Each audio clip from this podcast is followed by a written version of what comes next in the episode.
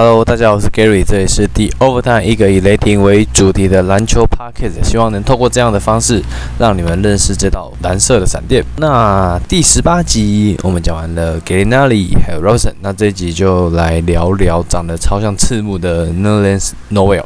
过去两年都是跟雷霆签下这个最低的这个底薪合约。那一位这样曾经受过十字韧带伤势的球员。诺维尔其实过去两年在雷霆的初赛都还算是蛮健康的，两个赛季下来只缺赛了十六场的比赛。当然，教练团也有意图的在控制他的上场时间。不过，诺维尔真的已经算是蛮健康的球员。诺维尔对于雷霆的忠诚度也是感觉有点爆棚，尤其是去年雷霆在签下 Mike Muscala，又把 Paul George 还有 Westbrook 交易出去之后，诺维尔还是毅然决然的续留了雷霆。而且还是继续担任 a l e n s 的替补这样的角色，但其实这样感觉是有一点变态啊！就是 Sam Patrick 就是连续这样用底薪留下 Noel，然后教练团再给他 a l e n s 剩下的时间，场均大概十几不到二十分钟。那即便 Noel 可以在这个时间打出不错的数据，但是时间一旦拉长呢？谁都不知道球场上会发生什么事情，所以也可能因为这样，以至于其他球队就不太敢下大的合约在这样的球员身上。好了，虽然我是那样子讲，然后又感觉有点球团有点变态，但我觉得雷霆给挪威有那种一个家的感觉还是不错的。毕竟这种小城市的球队拥有最多的就是球迷的温暖，然后挪威又有。也是中规中矩的表现，然后比赛又会出现不少那种 hustle play，跟 Dennis Rod 两个人就是一搭一唱这样，球迷自然而然就会很喜欢这样的球员。所以说下个赛季要不要续签 Noel 嘞？我觉得老答案呐，要签下来。毕竟 Adams 也迎来他的合约年嘛。如果要重建，第一个可能就会把 Adams 交易出去，又或者是说 Adams 用比较低的薪资续留雷霆，参与重建。但是我觉得像 a l e n 这样的中锋，其实在市场还有价值。像我觉得或或许五湖人就可能会需要他帮忙卡位，那快艇也可能需要。对这种中锋比较苦攻的球队，就可能蛮需要 a l e n 然后像他又有场均双十的数据，又有高低位的策应，所以很多的冠军球队，我觉得应该都会想要这样的中锋。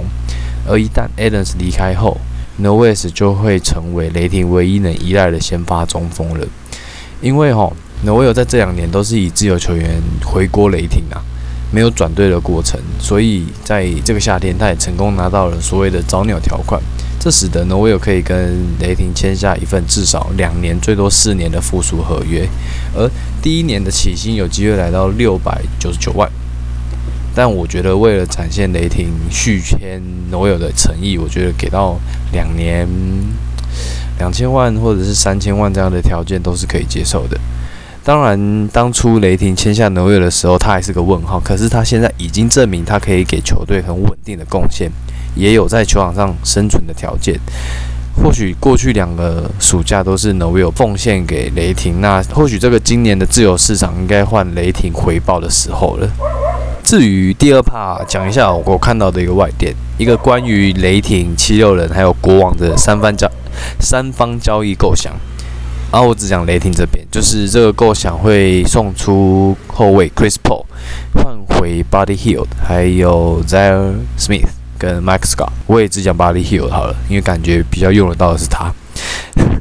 大学时期啊，他在 Oklahoma 就是一个当地的球星。那一个比较致命的缺点先讲好了，那就是 Hill 的年龄，因为打完整整四年的大学篮球，所以他进到这个联盟也不过只有四年的时间。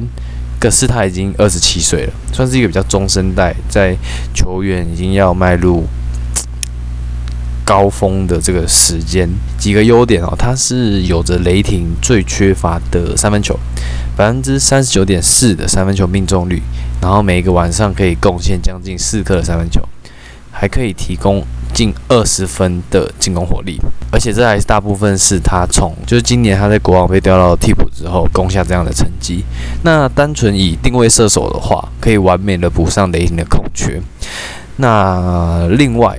另外哈，就是今年他跟雷霆签的这个是递减合约，也就是说，合约金额会年年递减，一直到二零二四。